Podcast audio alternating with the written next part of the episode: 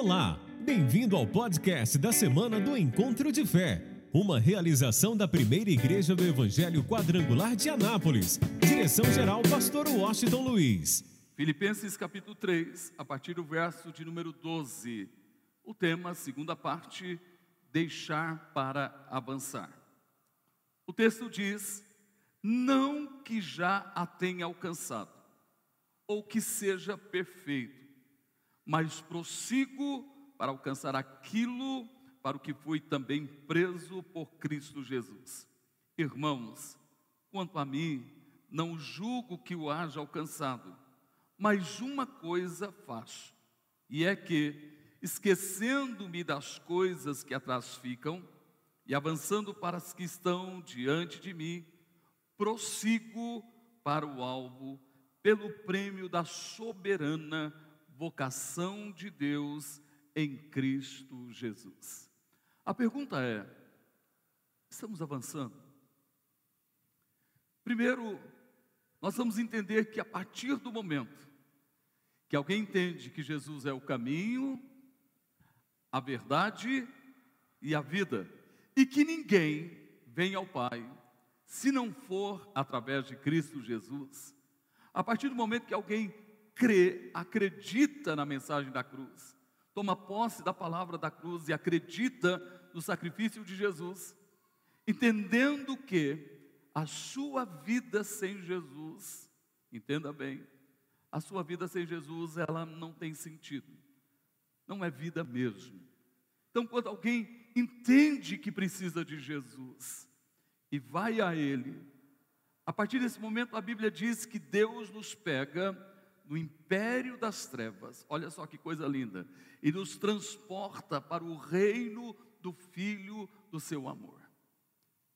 Então, ouça bem: quando alguém tem um encontro com Jesus, naturalmente ele deixa de estar dominado por um império, que é o império das trevas, e é transportado para o reino do Filho do amor de Deus. Agora, a Bíblia diz que ele está assentado nos lugares celestiais em Cristo Jesus. E o mais incrível diz que ele já nos abençoou. Só os abençoados aqui.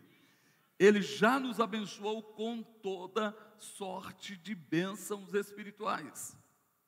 Agora, lembra que que nós falamos? Ninguém precisa pagar nada para ser salvo. A salvação é um presente de Deus, é a graça, é o favor de Deus. É um favor não merecido, não é porque eu mereço, não é porque você merece que a gente é salvo, mas por causa do preço pago lá na cruz do Calvário. Exatamente por causa do preço pago na cruz do Calvário que realmente nós somos salvos. Agora, prosseguir salvo é uma outra história. Lembre-se, a salvação você recebe de graça só precisa crer. Jesus disse: quem crer e for batizado será salvo. Então você precisa crer, dar esse passo, que é nascer de novo, descendo as águas do batismo. Quando você crê e desce as águas do batismo, então eu disse: você será salvo. Agora, prosseguir salvo é uma outra história. Nós vamos entender que é necessário pagar um preço. E nós vimos algumas coisas que nós devemos deixar para trás. Número um, nós vamos deixar para trás tudo aquilo que nos liga à escravidão. E vou citar um exemplo para você entender isso melhor rapidamente. Deus disse ao povo hebreu, depois de 430 anos lá no Egito, aproximadamente, sei lá, uns 400 anos de escravidão, Deus usa Moisés e leva esse povo a sonhar com uma vida de liberdade, livre. Então Deus diz para eles: Eu vos levarei com asas de águia a uma terra que mana leite e mel. Então o que, que acontece? Eles começaram a sonhar com isso e Deus agiu de tal forma que eles alcançaram essa libertação do Egito e começaram uma jornada, escute bem, do Egito para a terra que manda leite e mel, a terra da promessa. Só que numa jornada, nessa caminhada é natural que eles enfrentariam algumas coisas, como nós também na nossa jornada, a partir do momento que a gente tem um encontro com Cristo, é natural que a gente enfrente também algumas dificuldades. E a gente observa uma coisa interessante. Primeira dificuldade: as águas não, eles sentiram sede. E as águas de Mara eram amargas, não tinha como beber. E eles começaram a sentir saudade daquilo que escravizava. E começaram a murmurar contra Deus e contra Moisés. E como consequência, Deus é tão misericordioso que eles reclamaram, murmuraram, depois de sentir um pouco do senso da liberdade, ser livre, de não ser escravo. E Deus fez isso na vida deles, mas eles continuaram reclamando, lembrando do Egito. E Deus providenciou que as águas amargas de Mara se tornassem potáveis. Mais à frente, eles sentiram vontade, eles sentiram fome, e outra vez, o Egito estava no coração deles. Eles começaram a murmurar e levantar contra Deus e contra Moisés. Deus é tão misericordioso que Deus pega e manda um maná do céu todos os dias durante 40 anos. Você já pensou? Quase 3 milhões de pessoas todo dia tinha alimento, caía do céu. Por isso eu me lembro de uma palavra do salmista. O salmista diz: O Senhor é o meu pastor, nada me faltará. Mas na frente eles sentiram saudade de comer carne. Olha só. E começaram a reclamar de novo. Lembrou do Egito. Deus é tão lindo, tão misericordioso, que nessa caminhada, Deus providencia para eles codornizes, eles comeram carne à vontade, até ficarem empanzinados mesmo. Mas houve um momento que não tinha mais jeito. Eles estavam muito perto de entrar na terra prometida, na terra de Canaã terra que mana leite e mel. Onze dias. E quando eles, Moisés mandou observar a, a terra, eles encontraram na terra de Canaã gigantes, fortalezas, homens preparados para a guerra. E eles, na verdade, desconfiaram do caráter de Deus. Levantaram-se contra Moisés e contra Deus, dizendo: Você nos trouxe aqui não havia túmulo suficiente no Egito para a gente ser morto nessa terra. Para Deus, acabou. O que Deus é assim? Deus é o Deus de oportunidades, mas oportunidades passam. Deus é o Deus de longanimidade, Deus é paciente, mas tudo tem um limite. Deus diz para Moisés, porque esse povo murmurou e lembrou da, da velha vida, Deus disse: ninguém dessa geração vai entrar na terra prometida. E Paulo, escrevendo à igreja de Corinto, diz que o murmurador, os murmuradores foram destruídos pelo destruidor. Simples assim. A murmuração na jornada dá chance para o destruidor. E toda uma geração de 20 anos acima, todos eles, milhões de pessoas, morreram no deserto, sem entrar na terra de Canaã. Até saíram com o propósito de chegar à terra prometida, mas por causa da murmuração, a reclamação, morreram no deserto. Porque se lembraram, tiveram saudade, o Egito nunca saiu do coração deles. Até estavam sentindo uma sensação de liberdade, mas a velha vida permanecia na vida deles. Segunda coisa, é necessário deixar aquilo que nos liga ao pecado. Aquilo que ontem te ligou ao pecado. É necessário deixar totalmente. Nós citamos um exemplo muito simples na semana passada. Nós falamos Por exemplo, quando você não tinha Jesus na tua vida, não desceu as águas do batismo, não havia entregue a tua vida para Jesus. Na sua velha vida, antes de ir à cruz, nós falamos domingo passado. Que tipo de música você ouvia? E a Bíblia diz que as coisas velhas ficaram o que, gente? Tudo tem que ser o que? Novo. Nessa jornada que você está empreendendo, aquilo que ligava você ao pecado ontem tem que ser eliminado da tua vida, tem que ficar para trás. Tudo tem que ser novo, até o tipo de música que você ouve tem que ser nova. Aquilo que alimenta o teu espírito, te aproxima de Deus, te torna íntimo de Deus. Não aquilo que traz à tua memória o pecado, a sensibilidade, a sensualidade ou qualquer outra coisa. Tem que ser novo.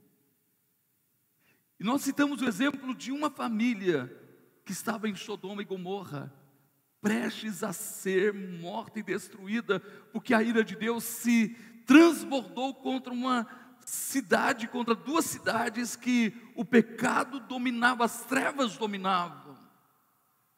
Deus toma a decisão de destruir Sodoma e Gomorra.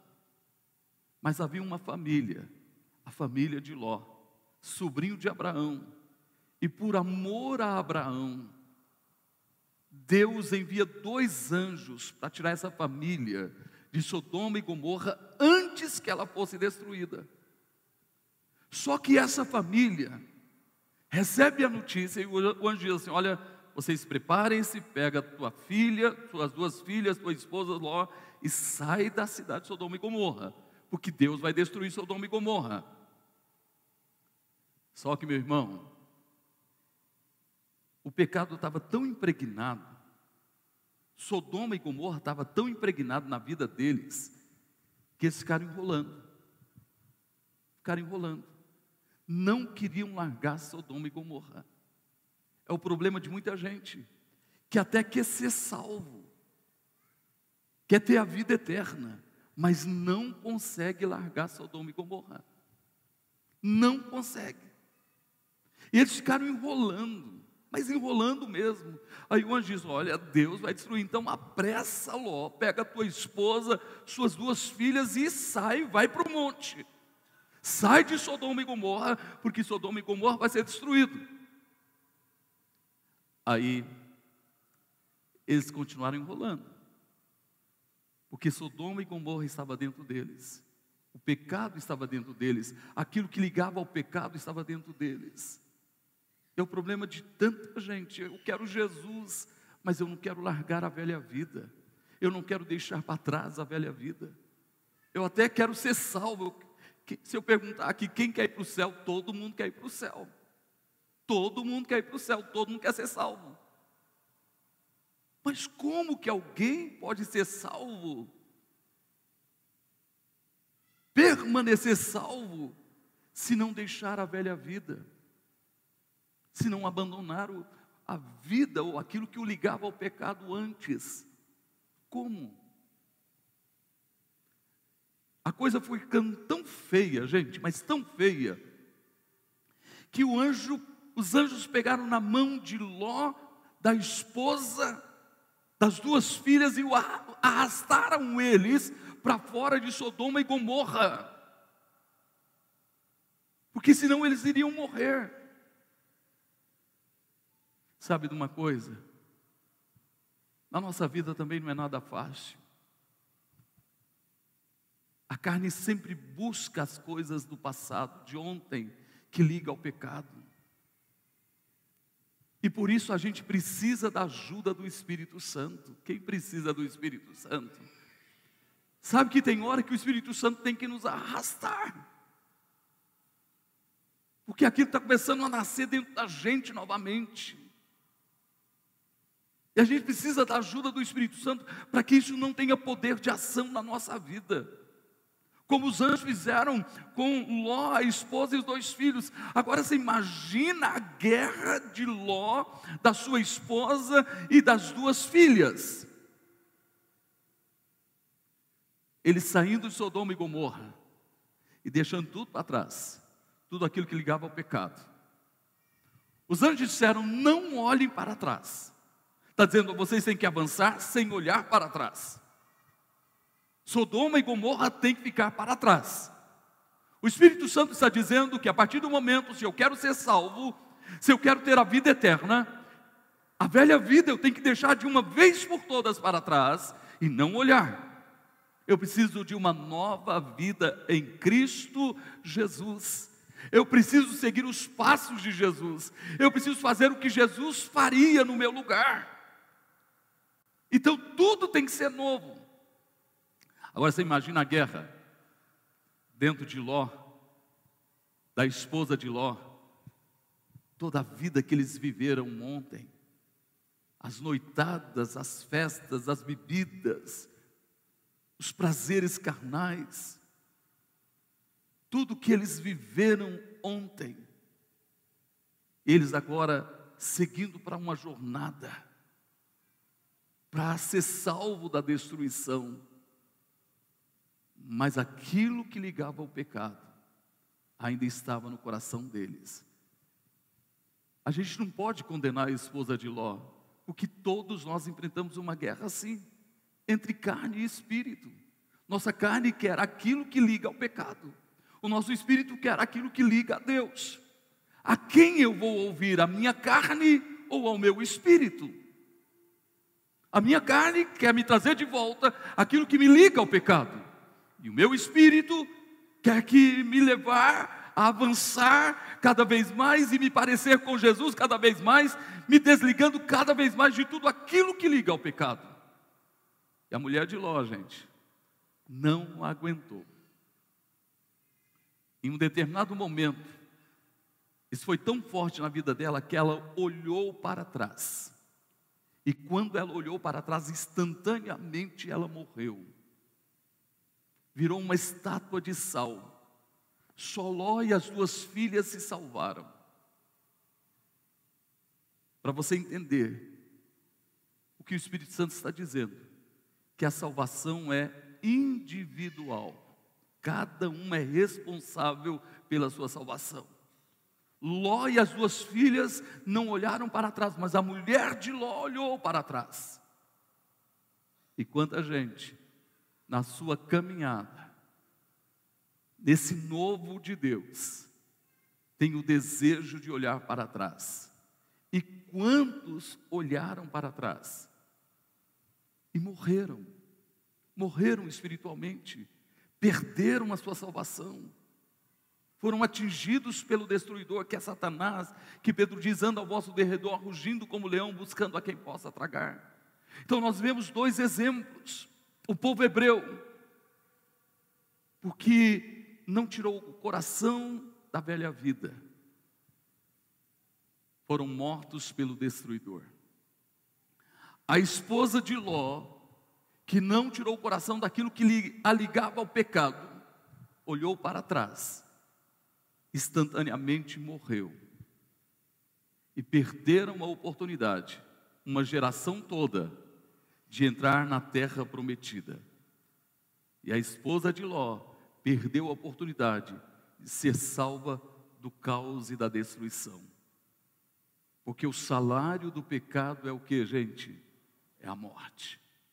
O salário do pecado, a recompensa do pecado é a morte. Se o pecado domina a nossa vida, então a morte domina a nossa vida. Estamos separados de Deus mas eu vou para a segunda parte. Eu falei daqueles que não conseguiram avançar, mas eu quero falar hoje daqueles que, na verdade, estão prosseguindo, estão avançando. Como é que alguém consegue avançar, prosseguir na sua vida espiritual, sem olhar para trás, deixando para trás tudo aquilo que o escravizava, tudo aquilo que o ligava ao pecado? Como que alguém consegue isso? Consegue romper e avançar na sua vida espiritual, vivendo aquilo que Deus, na verdade, tem preparado para ele. Número um, eu quero citar o exemplo, o exemplo de Abraão. Só é possível alguém avançar, prosseguir, se essa pessoa acreditar nas promessas de Deus. Deus é o Deus de promessas. Deus sempre cumprirá as suas promessas. Na nossa jornada, após o encontro com Cristo, não pense você que você só vai ter facilidade.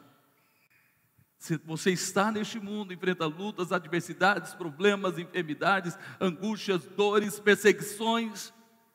Mas eu tenho uma boa notícia para você: o Deus de promessa está com você. Eu vou repetir: Deus está com você, e é isso que faz a diferença. E a única forma da gente avançar, prosseguir e não permitir que realmente sejamos destruídos nessa jornada é simples. Primeiro, acreditando nas promessas. Como Abraão. Gênesis capítulo 12 mostra isso. Abraão morava em, na terra de Arã, na terra de Ur dos Caldeus, onde praticamente ele sai de Ur dos Caldeus e vai para Arã, para no meio do caminho ali, e o paganismo dominava. até que ele tenha uma experiência com Deus.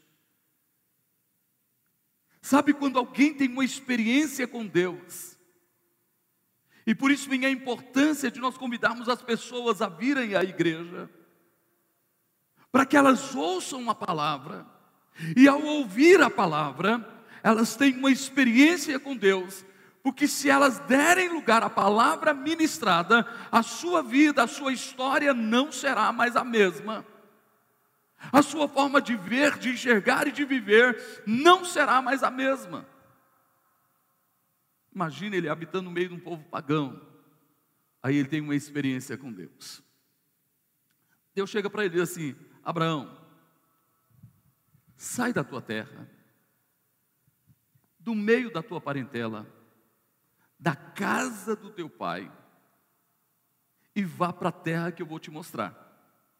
Deus está dizendo: olha, você teve uma vida até aqui ligada ao paganismo, você não me conhecia, mas agora você está me conhecendo. Então eu estou pedindo para você, eu estou dizendo para você, estou ordenando a você, que essa velha vida ligada ao pecado, ao paganismo, você tem que deixar para traz. Ele disse: Olha, deixa casa, pai, mãe, irmãos, deixa tudo. E Deus diz: Eu tenho algo para você. Primeiro você precisa ir para uma jornada. Deixa tudo para trás e começa uma jornada. Nessa jornada, eu sou contigo. Não, acho que você não entendeu. Deus está dizendo que quando você vai à cruz, e você começa uma nova jornada. Quando você entrega a tua vida a Jesus Cristo, você entende que Deus te ama de tal maneira que deu seu único filho para que você não pereça, mas tenha a vida eterna. Quando você entende isso e você começa essa jornada, você entrega a tua vida ao Senhor, toma a decisão de descer as águas do batismo, de viver uma nova história, Deus está dizendo: Eu serei contigo. E é isso que faz a diferença na nossa vida. Segunda coisa, eu vou te abençoar. Olha a promessa de Deus. Eu vou te abençoar. Terceira coisa, quem te abençoar será abençoado. Quem te amaldiçoar será o quê? Amaldiçoado. Olha a promessa de Deus. E Abraão ouvindo. De você, Abraão, eu farei uma grande nação. O sonho de Abraão era ter filhos. Deus disse: Eu vou fazer de você uma grande nação. Terceira coisa, quarta coisa, olha o que, que Deus diz: vai além do que ele pensou, sonhou ou imaginou, porque Deus é assim. Deus faz abundantemente além do que pedimos, pensamos ou sonhamos. E Deus diz: E em ti serão benditas todas as famílias da terra.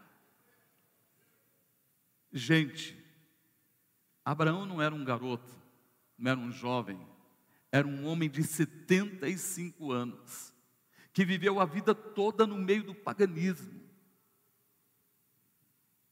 no mundo de pecado e iniquidade.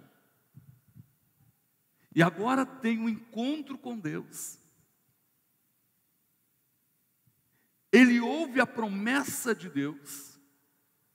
Na sua experiência, ele ouve a promessa. Ele acredita nas promessas de Deus. Ele pega sua esposa Sara, seu sobrinho Ló, seus servos, seu rebanho, e ele simplesmente sai da terra de Arã e começa uma caminhada na promessa para a terra prometida. O que me chama a atenção, você nunca lê a Bíblia, eu já li várias vezes, você não encontra em nenhum momento Abraão sentindo saudade da terra de Arã. Em nenhum instante ele sentiu saudade da velha vida, ele pegou a velha vida lá em Arã, até o período que ele viveu em Arã ou em Ur dos Caldeus. E tudo que ficou para trás, ele deixou para trás. Ele agora tinha uma jornada, ele agora tinha uma caminhada, e ele estava debaixo da promessa de Deus. E quem vive as promessas de Deus não olha para trás, mas prossegue avançando. Isso é tão real. Ele tomou posse de tal forma, pela fé, das promessas de Deus, que Deus chegou ao ponto de dizer assim: imagina o Senhor do universo, o Criador, olhando para um mero mortal chamado Abraão, mas que ouviu a Deus, que deixou a velha vida para trás e agora andou nas promessas. Deus o chama de meu amigo Abraão. Quem de nós aqui podemos ser chamados amigos de Deus? Meu amigo Abraão. Por que, que Deus o chamou? Porque foi diferente dos hebreus. Os hebreus saíram do Egito, mas o coração permaneceu no Egito. Foi diferente da família de Ló. Saíram de Sodoma e Gomorra, mas não conseguiu se desligar do pecado, ou daquilo que o ligava ao pecado. Mas Abraão não, ele pegou a velha vida, tudo ficou para trás, e a partir desse momento tudo se fez novo. E Deus disse: Meu amigo Abraão. Quem ama Jesus aqui? De verdade, dá um sinal assim. Será que a gente ama mesmo? Jesus disse: Vocês me amam.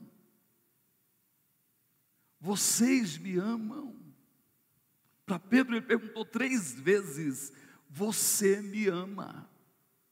Você me ama? Você me ama?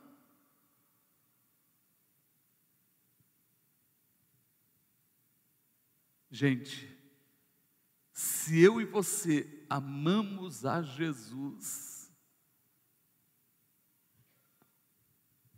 as coisas velhas ficam o que, gente?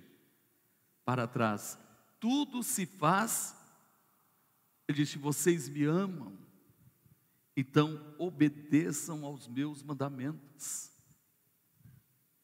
Ele disse: Vocês me amam, então sede os meus imitadores, como eu sou do Pai Celeste.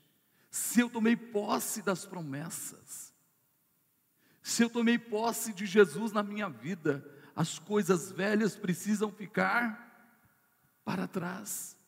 Tudo tem que se tornar novo. Agora eu só vou fazer aquilo que Jesus faria no meu lugar.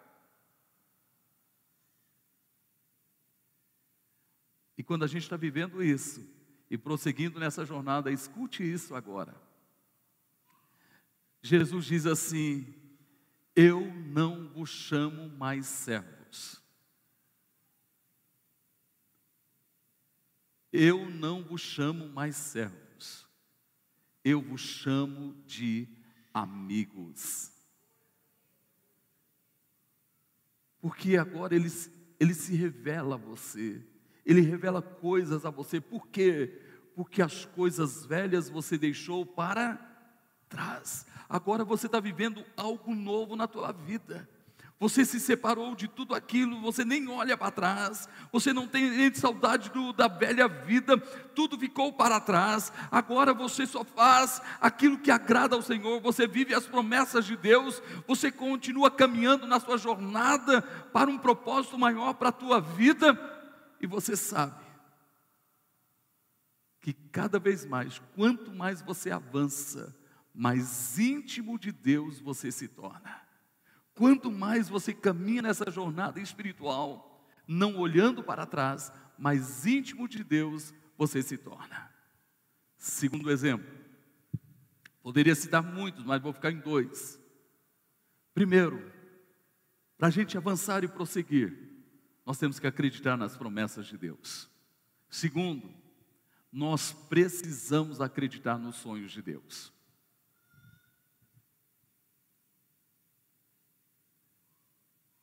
Sabe qual é o sonho de Deus? O sonho de Deus é que você seja santo como Ele é santo. Eu vou repetir: o sonho de Deus é que você seja santo como Ele é santo. O sonho de Deus é que dia após dia você se pareça com Jesus. E quando você se parece com Jesus, primeiro, você ama a Deus. Você é apaixonado pelo Pai. Você ama a palavra. Segundo, você quer ganhar gente para Jesus. Você quer ser um instrumento para ganhar outras pessoas para Cristo. E terceiro, você simplesmente entende que além de gerar filhos para Deus, você foi chamado para servir uns aos outros. Você não está preocupado com posição, com cargo, você pode ser o empresário mais rico dessa igreja. Mas você é servo. Se for preciso ficar lá fora cuidando do estacionamento, você vai lá cuidar do estacionamento. O cara mais rico dessa igreja está lá cuidando do estacionamento. Você pode ter doutorado, mestrado, pós-graduação, pode ser alguém da alta sociedade, não importa. O seu coração é o coração de servo. Você está pronto para servir. Porque Jesus deu o exemplo. Ele serve, ele diz: Vocês me dizem que sou o Senhor, e eu sou, na verdade. Mas eu não vim para ser servido, eu vim para servir. Por isso, nós temos todo, todo último domingo do mês a atmosfera onde temos uma equipe servindo. Hoje eu vim até uniformizado como eles. Está aí, ó, pronto para servir por algo maior. Servir. Em maio nós vamos ter a feira dos ministérios. E todo domingo nós vamos mostrar para você um ministério. Além de ter essa paixão de trazer alguém para a igreja, de falar de Jesus, você tem que ter um coração pronto para servir, servir uns aos outros. Você passa a viver o sonho de Deus. E aí eu vou citar para você o exemplo de um nome, de um moço de 33 anos, chamado José. Nunca ficou preso ao passado, nunca foi um revoltado. Quantas pessoas, porque não tiveram uma criação tão, quem sabe, sofreu algumas coisas na sua vida, e se torna um revoltado. Tem outros que não tem nem motivo para ser um revoltado, e é um revoltado. O pai faz tudo, a mãe faz tudo, dá o melhor. E ele é um revoltado, meu Deus, por quê? Quantos por fatos que aconteceram na sua infância, na sua adolescência, na sua casa ou entre amigos, e se torna um revoltado, um amargurado, cheio de raiz de amargura, e a pessoa vive como revoltado. O revoltado nunca avança. O revoltado nunca consegue nada. O revoltado se torna um problema para a sua família, um problema para a sociedade. E quanta gente está revoltado, meu Deus. E se olhar para a história dele, não se compara com a história de José.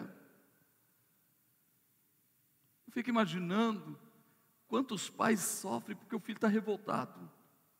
Meu Deus, tem roupa, tem comida, tem, olha, paga estudo, faz de tudo, e o cara é revoltado, a moça é revoltada. Com que, meu Deus? Simples. José tinha tudo para ser um revoltado e odiar todo mundo. Primeiro, porque dez irmãos o odiavam foi odiado pelos seus irmãos. Segundo, tentaram matar José. Terceiro, lançaram José no fundo do poço. Quarto, venderam José como escravo no Egito, para o Egito. Quinto, quando a coisa começou a melhorar, quando a coisa começou a melhorar, e o seu senhor Potifar viu que onde José colocava a mão, ele prosperava, ele entrega toda a administração da sua casa, os seus bens na mão de José. Que ele não sabia nem mais o que tinha.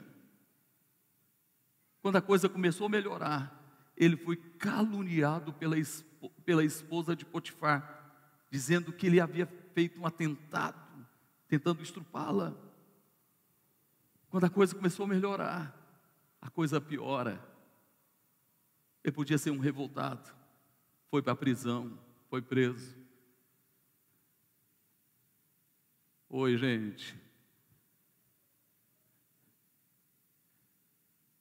Ele podia ter desistir da vida, ser um cara revoltado. Mas até na prisão, ele fazia o seu melhor. Sabe, quem não é revoltado sempre faz o seu melhor. Os revoltados fazem de qualquer forma, de qualquer maneira, e faz só por obrigação e de uma forma talvez relaxada, com revolta. Mas quem não é revoltado sempre faz o seu melhor. Não acho que eu me expressei mal, ou não como deveria me expressar totalmente. Quem vive os sonhos de Deus sempre faz o seu melhor.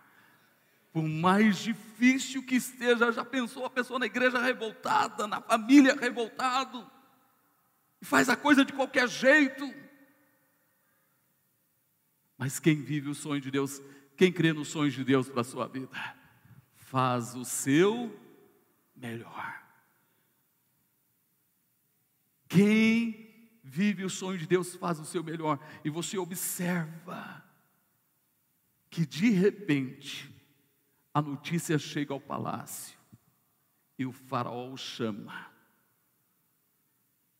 E de repente, eles olham, não vamos encontrar ninguém como você, José, com a sabedoria de Deus.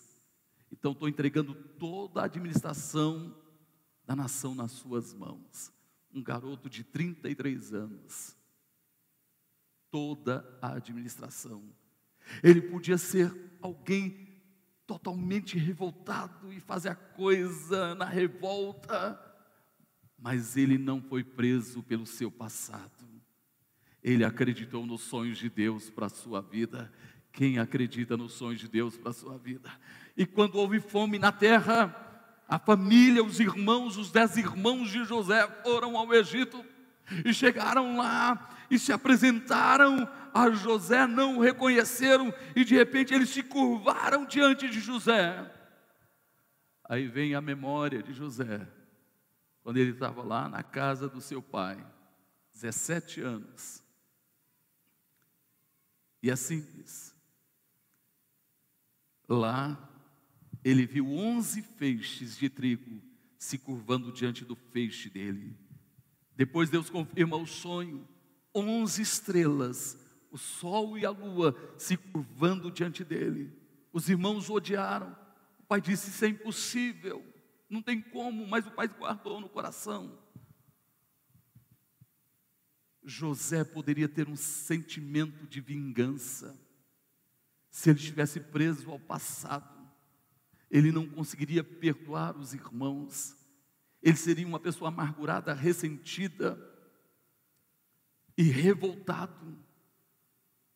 Mas ele entendeu, por mais que ele fosse odiado pelos irmãos, mesmo que ele estivesse no fundo do poço, mesmo que ele estivesse sendo é, é vendido como escravo, mesmo que ele estivesse numa prisão, Deus estava no controle. Eu tenho uma notícia para você, não sei o que você está passando, mas se a tua vida está nas mãos de Deus, Deus está no controle. Deus está no controle. Se você, na verdade, crê nas promessas e crê nos sonhos de Deus, você está enfrentando dificuldades, adversidades na tua vida, eu tenho uma notícia para você: você é alguém que entregou a tua vida ao Senhor, você confia nele, então entenda que o mais ele fará. E resumindo, Deus está no controle. E o que faz a diferença é Deus estar no controle a nossa visão é diferente, a gente não é um revoltado. Então acompanhe comigo, olhe o que diz o texto. Eu quero ler com vocês esse texto. Olha o que diz o texto. Gênesis 45, versículo 4 ao versículo 8 diz assim: E disse José, quando os irmãos se apresentaram a ele, e disse José a seus irmãos: Peço-vos, chegai-vos a mim. E chegaram-se. Então disse ele: eu sou José, vosso irmão, a quem vocês venderam para o Egito. Agora, pois, não vos entristeçais, nem vos pese aos vossos olhos por me haverdes vendido para cá. Gente, ele consolando os irmãos, vocês me venderam. Não deixa o diabo ficar acusando vocês por causa disso. Vocês me venderam para o Egito como escravo. Não deixe o diabo ficar acusando vocês. Olha o que ele diz na sequência: porque para conservação da vida, Deus me enviou diante da vossa face. Oi, vocês podem até ter me vendido para o Egito, mas Deus estava no controle. Deus sempre esteve no controle da minha vida, Ele me mandou na frente para ser um instrumento de salvação para minha família. Olha só, gente, que coisa diferente. Olha o que diz o versículo 6. Porque já houve dois anos de fome no meio da terra, e ainda restam cinco anos em que não haverá lavoura nem cega, pelo que Deus me enviou diante da vossa face, para conservar vossa sucessão na terra e para guardar-vos em vida por um grande livramento. Assim não foste vós que me enviastes para cá, senão Deus, que me tem posto por pai de Faraó e por senhor de toda a sua casa e como regente em toda a terra do Egito. Estava dizendo: olha, eu não tenho nenhuma mágoa, eu não tenho nenhum ressentimento, eu não sou um revoltado, a minha vida está nas mãos de Deus. E sabe por que, que Deus me colocou aqui? Para ser um instrumento de salvação na vida de vocês. Eu tenho uma notícia para você: revoltado não salva ninguém, revoltado só destrói. Você pode observar que os, esse pessoal revoltado, eles vão para as faculdades, vão aí fora e faz uma quebradeira, faz um monte de coisa. Revoltado não constrói nada, revoltado só destrói. Mas quem tem a vida nas mãos de Deus é um instrumento de salvação para a vida de muita gente. Meu irmão, Deus te trouxe aqui nesta manhã, você que me acompanha pela internet, nosso campus online, você que depois estará assistindo esse vídeo, eu espero que você seja verdadeiramente alguém que creia nas promessas de Deus e nos sonhos de Deus, não revoltado, pastor, eu tenho todo motivo para ser revoltado, mas eu não sou, sabe por quê? Porque eu acredito que Deus me ama e Deus tem planos grandes para a minha vida, eu acredito nele, eu sou capaz de perdoar, eu sou capaz de servir, eu sempre vou fazer o meu melhor. E como consequência, o que, que a gente precisa entender? Quando a gente prossegue, avança na nossa caminhada, sem olhar para trás, tudo se faz novo. Ouça bem, é muito simples. Praticamente, a gente vive a nossa missão. Quem quer se parecer com Jesus, diga aleluia. Quem quer ser discípulo de Jesus, diga aleluia. Olha o que diz Lucas capítulo 10, versículo 1 e versículo 2. Sabe, todo domingo você tem que trazer alguém. Escuta na semana, na célula, na casa de paz. Você precisa levar alguém novo. Você é um instrumento usado por Deus para salvar outros. Você não é um revoltado. Só os salvos aqui digam amém. Levanta a tua mão e diga: Deus me salvou, para que eu possa salvar outros. Diga: Deus me salvou. Vira para alguém, para que eu possa te servir. Olha o que diz Lucas 10. E depois disso designou o Senhor ainda outros setenta, e mandou-os adiante da sua face, de dois em dois, e todas as cidades e lugares aonde ele havia de ir, e disse-lhes: Grande é em verdade a seara, mas os trabalhadores, os obreiros são poucos. Ore, rogue, clame ao Senhor da seara, para que envie obreiros, para que envie trabalhadores para a sua seara. E no versículo, capítulo 9, versículo 62, ele diz: primeiro, ele diz: Olha, ore para que Deus levante mais trabalhadores pessoas que farão o seu melhor, pessoas que irão salvar outros, pessoas que irão servir outros. Aí ele diz em Lucas 9,62: E Jesus lhes disse: Ninguém que lança mão do arado e olha para trás é apto para o reino de Deus. Quem toma posse do chamado, das promessas, dos sonhos, da missão, não olha para trás. Porque se olhar para trás não é o que, gente? Apto. Quem quer ser um instrumento no reino de Deus, aplauda ele bem forte. Ah, meu irmão, pastor, o que, que eu vou ganhar com isso? Em servir outras pessoas, em trazer gente para a igreja, ganhar pessoas para Jesus. O que, que eu vou ganhar com isso? Você já ganhou o que você não merecia, eu já ganhei o que eu não merecia. Eu ganhei, você ganhou a vida eterna em Cristo Jesus. A gente nem merecia, mas fomos salvos. O preço foi pago, foi altíssimo. Não foi ouro nem prata, foi o sangue de Jesus. Olha só. Qual a recompensa? Lucas capítulo 18, versículo 28. Pedro faz uma pergunta.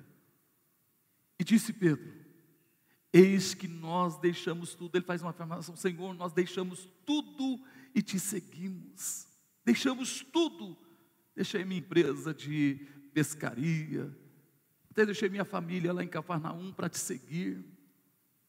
Aí Jesus olha para Pedro e diz, versículo 29, e ele lhe disse: Na verdade vos digo que ninguém há que tenha deixado casa, ou pais, ou irmãos, ou mulher, ou filhos pelo reino de Deus e não haja de receber muito mais neste mundo. Olha um pouquinho para mim. Muito mais neste mundo. Tem gente que imagina que a recompensa dele vai ser só no céu. Sabe o que Jesus está dizendo? Se você não olha para trás e você põe a mão no arado, eu vou te recompensar hoje. Ele disse: você vai receber muito mais nesta vida aqui e agora. Não, você não está entendendo. Ele está dizendo que você vai prosperar. Vou repetir, ele está dizendo que você vai o quê? Prosperar. Quando falo de prosperidade, já vem cifrão na mente. Ok, também financeiramente. Mas quando fala de prosperidade, está falando que você continua avançando na sua vida espiritual, se tornando mais íntimo de Deus, vivendo o propósito de Deus, vivendo o sonho de Deus sem olhar para trás. Você continua avançando sem olhar para trás. Em todas as áreas da vida você vai prosperando, você vai se tornando uma pessoa melhor, você vai servindo mais, você vai se envolvendo no reino de Deus ainda mais, você vai se tornando bênção na vida de outras pessoas, você se torna uma pessoa generosa. Eu estava dizendo para a minha liderança, sabe, nós somos um povo, estava comentando isso lá em casa, nós somos um povo hospitaleiro, o brasileiro é muito hospitaleiro. mas não é generoso. O americano não é hospitaleiro, mas é generoso. Você pode observar que a pessoa, antes de fazer alguma coisa para o outro, ele pensa duas vezes. Não tem essa mão aberta de generosidade. Você pode observar que a guerra maior na vida de muita gente é ser generoso no reino sendo dizimista fiel, ofertante fiel. Eu visitei várias igrejas nos Estados Unidos. Me lembro de uma igreja que o pastor fala sobre finanças três meses e nunca mais ele fala o ano todo sobre finanças. E o povo é o que, gente? Generoso. Às vezes a gente dá alguma coisa para alguém esperando o que, que essa pessoa vai fazer por mim, o que, que ela vai fazer por mim. A gente ajuda alguém esperando que tenha alguma retribuição dela amanhã quando a gente precisar. Quando a gente deveria ser o contrário. Eu vou fazer algo por alguém que não pode, possa fazer nada por mim. Isso é generosidade, você ajudar alguém que não pode fazer nada por você. Até os hormônios da felicidade vão soltar na tua mente, no teu cérebro. Porque servir, abençoar, Deus é tão fantástico, Ele trabalhou isso na nossa vida. Quando você abençoa alguém que não pode fazer nada por você, você vai sentir um prazer sobrenatural na tua vida. E muitas vezes a gente não entende isso. Às vezes a gente quer abençoar alguém, vou fazer um favor por alguém. Eu quero saber que, que ele vai, amanhã, a hora que eu precisar, estou fazendo isso por ele. Amanhã, a hora que eu precisar, e ele vai fazer por mim. Quando você deveria fazer sem olhar a quem. A pessoa não pode fazer nada por você, faça o melhor por ela. Quem está me entendendo, diga amém. A gente tem que ser generoso. Jesus foi generoso. Ele disse: Você vai receber muito mais neste mundo, e na vida vindoura, a vida eterna. Fica de pé, por favor. Concluindo. Filipenses eu vou ler porque o meu tempo já acabou. Filipenses 3, 14 em diante diz: Prossigo para o alvo, pelo prêmio da soberana vocação de Deus em Cristo Jesus. Pelo que todos quantos já somos perfeitos, sintamos isso mesmo e, se sentimos alguma coisa de outra maneira, também Deus vô-lo revelará. Mas naquilo a que já chegamos, Olha, você chegou daqui de um jeito, você tem que sair de outro jeito. Quem está me entendendo? Aquilo que já chegamos, andemos segundo a mesma regra e sintamos o mesmo. Ele está dizendo: olha, cada vez que você ouvir a palavra, cada vez que você receber a palavra, você está dando mais um passo nessa caminhada. Ouviu novamente, mais um passo. Ouviu, novamente, mais um passo. Sabe o que, que o Espírito Santo traz à minha memória agora? Quando Davi foi buscar a arca para a cidade de Sião, na casa de Obed-Edom, eles carregavam a arca. Só os levitas, os sacerdotes podiam fazer isso. Eles davam um passo, dois passos, três passos, quatro passos, cinco passos, seis passos. Eles paravam e sacrificavam. Mais seis passos, sacrificavam. Sabe que todo dia, eu e você, devemos sacrificar a nossa vida a Deus. Todos os dias, apresentando a Ele um culto racional, sem olhar para. Eles não olharam mais para trás, só olhavam para frente seis passos, sacrificavam. Seis passos, sacrificavam. E aí você vai entender agora. Prossiga, avance. Olhe o que diz. Filipenses 3, 20 e 21. Mas a nossa cidade está nos céus. Vou repetir a nossa cidade está nos céus, donde também esperamos o Salvador, o Senhor Jesus Cristo, que transformará nosso corpo abatido para ser conforme o seu corpo glorioso, segundo o seu eficaz poder de sujeitar também a si todas as coisas. A gente está prosseguindo, avançando, para a cidade celestial, para Nova Jerusalém. Todos os dias a gente tem que se parecer mais com Jesus, ser como Ele é, porque vai chegar um momento. Alguém disse, pastor, a idade vai chegando, é dor daqui, dor dali, dor não sei mais da onde. Aí eu me lembro de um pastor que disse para nós assim: Olha, meu corpo não aguenta a minha juventude. Olha, eu estou jovem, mas o corpo não quer me obedecer, não aguenta a minha juventude. Eu tenho uma notícia para você. Se você prosseguir, você vai para a celeste, cidade celestial, vai encontrar com Jesus. E que lindo, gente. Você vai, esse corpo abatido vai acabar de vez. E você vai receber um corpo que nunca mais vai sentir dor, nunca mais vai ficar doente nunca mais vai sentir cansaço, desânimo, não vai faltar vitamina no teu corpo, porque você estará cheio da presença e da glória de Deus. Você vai se parecer com Jesus. O que, você prefere? Ficar na velha vida ou avançar na nova vida? O que, que você prefere? Entregar a tua vida para Jesus ou permanecer na velha vida? O que, que você prefere? Descer as águas do batismo ou permanecer na velha vida? O que, que você prefere? Reconciliar-se com Jesus ou viver na velha vida? O que, que você prefere? Estar tá por aí vagando de lugar para lugar ou congregar num lugar onde você serve, abençoa? O que, que você prefere? Pense bem, feche os seus olhos. Pai, em nome de Jesus, nós estamos na tua presença.